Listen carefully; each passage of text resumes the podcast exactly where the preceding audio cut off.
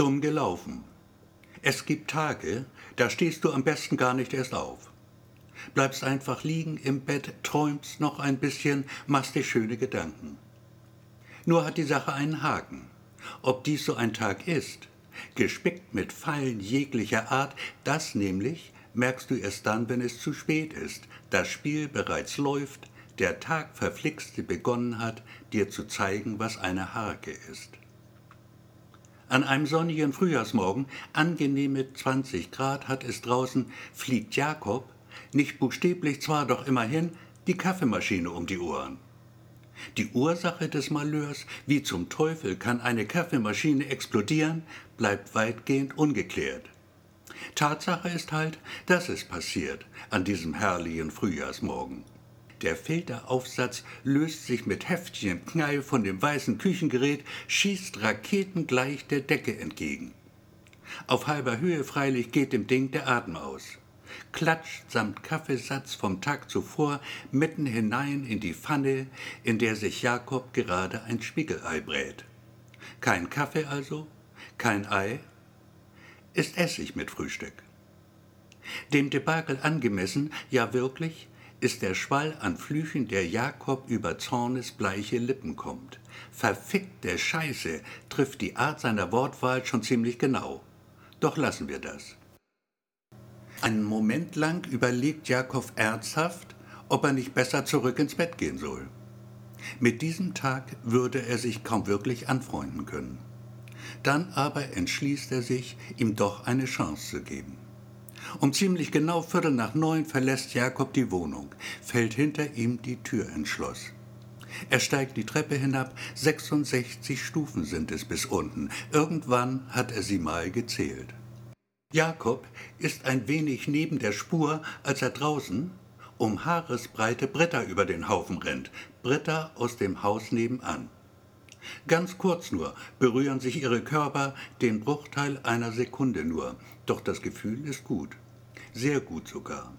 Und als Britta, jung und ziemlich hübsch, ja wirklich, ihm entschuldigend die Hand auf den Arm legt, warm, ganz warm, ihn lachend anschaut dabei, man könnte fast meinen, die Sonne geht auf, nur scheint sie halt schon. Sorry, Jakob, ich hab nicht aufgepasst, ist er durchaus geneigt, diesem Tag verfluchten einen ersten, dicken, ganz dicken Pluspunkt zu geben. Jakob, hörst du mir zu? Natürlich, nein, du warst nicht schuld. Es ist ganz einfach passiert. Dinge passieren halt. Und ja, dann erzählt er vom jähen Dahinscheiden des kaffeekochenden Küchengerätes, dem plötzlichen Tod der Maschine, die, während er gerade ein Spiegelei sich brät, explodiert sei vor seinen Augen. Britta mit diesem Bretterblick, weiche Knie bekommt er jedes Mal, weich wie Butter, auch diesmal wieder schmelzende Butter, die langsam zerfließt, schaut ihn skeptisch an. Du spinnst, Jakob. Kaffeemaschinen explodieren nicht. Aber, sagt Jakob, und die Butter schmilzt. Kein Aber, sagt Britta mit dem Bretterblick und hebt zu einer längeren Rede an. Schau, Jakob. Nein, nicht da. Nach oben sollt schauen zum Himmel hinauf. Himmel ist blau, T-Shirt meins ist gelb. Kannst du mir folgen? Okay, Himmel also. Und was sehen wir da? Richtig, ein Ballon sehen wir da, ein Heißluftballon. Nun stell dir Folgendes mal vor. Vorstellen, Jakob, einfach nur vorstellen. Also, im Korb von dem Ballon köpft jemand eine Flasche Bier. Ob das ein Mann ist? Jakob, du nervst. Klar ist das ein Mann. Der Typ also trinkt sein Bier, trinkt es aus. Und die Flasche? Was macht er mit ihr, der Flasche? Ja, die ist leer. Er schmeißt sie tatsächlich über Bord, einfach so. Und da fällt sie nun. Und fällt und fällt und irgendwann knallt sie dann irgendwo hin. Platsch, peng, bumm. Britta lässt ihre Worte wirken. Einen kurzen Moment lang herrscht Schweigen. Jakob schaltet zurück von Blau auf Gelb. Britta, die stört das nicht sonderlich. Nein, nicht wirklich. Man ist halt Mensch und Mann eben Mann. Dann aber holt sie ihn doch zurück auf die Erde, greift den Faden der Geschichte wieder auf. Die Flasche, Jakob. Du erinnerst dich? Was glaubst du wohl, wie groß die Gefahr ist, dass sie ausgerechnet auf deinen Kopf knallt? Ich will es dir sagen. Die Aussicht ist in etwa so groß wie die Wahrscheinlichkeit, dass eine Kaffeemaschine explodiert.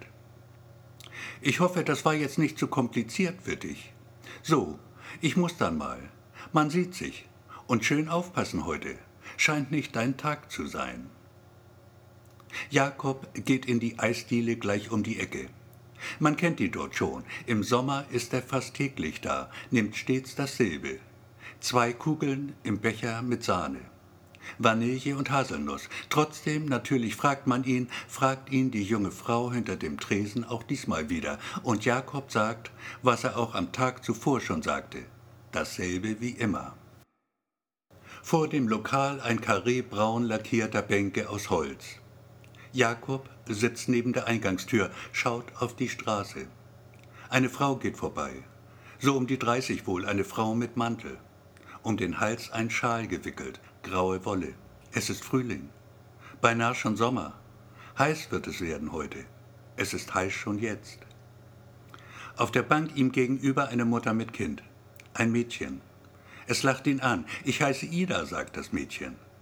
Ich heiße Jakob, sagt Jakob. Und Ida fragt ihn, was für Eis hast du? Vanille und Haselnuss, das nehme ich immer. Immer dasselbe, wie langweilig. Ida, nun lass den Mann doch in Ruhe sein Eis essen. Bitte entschuldigen Sie.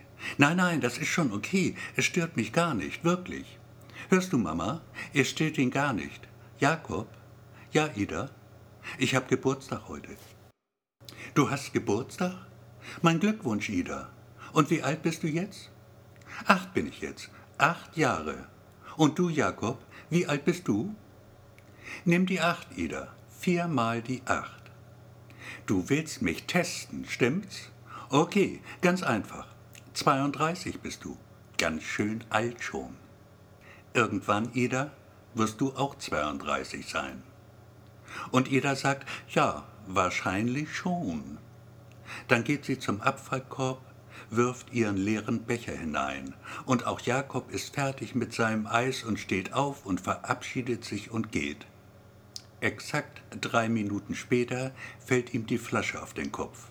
Jakob ist auf der Stelle tot.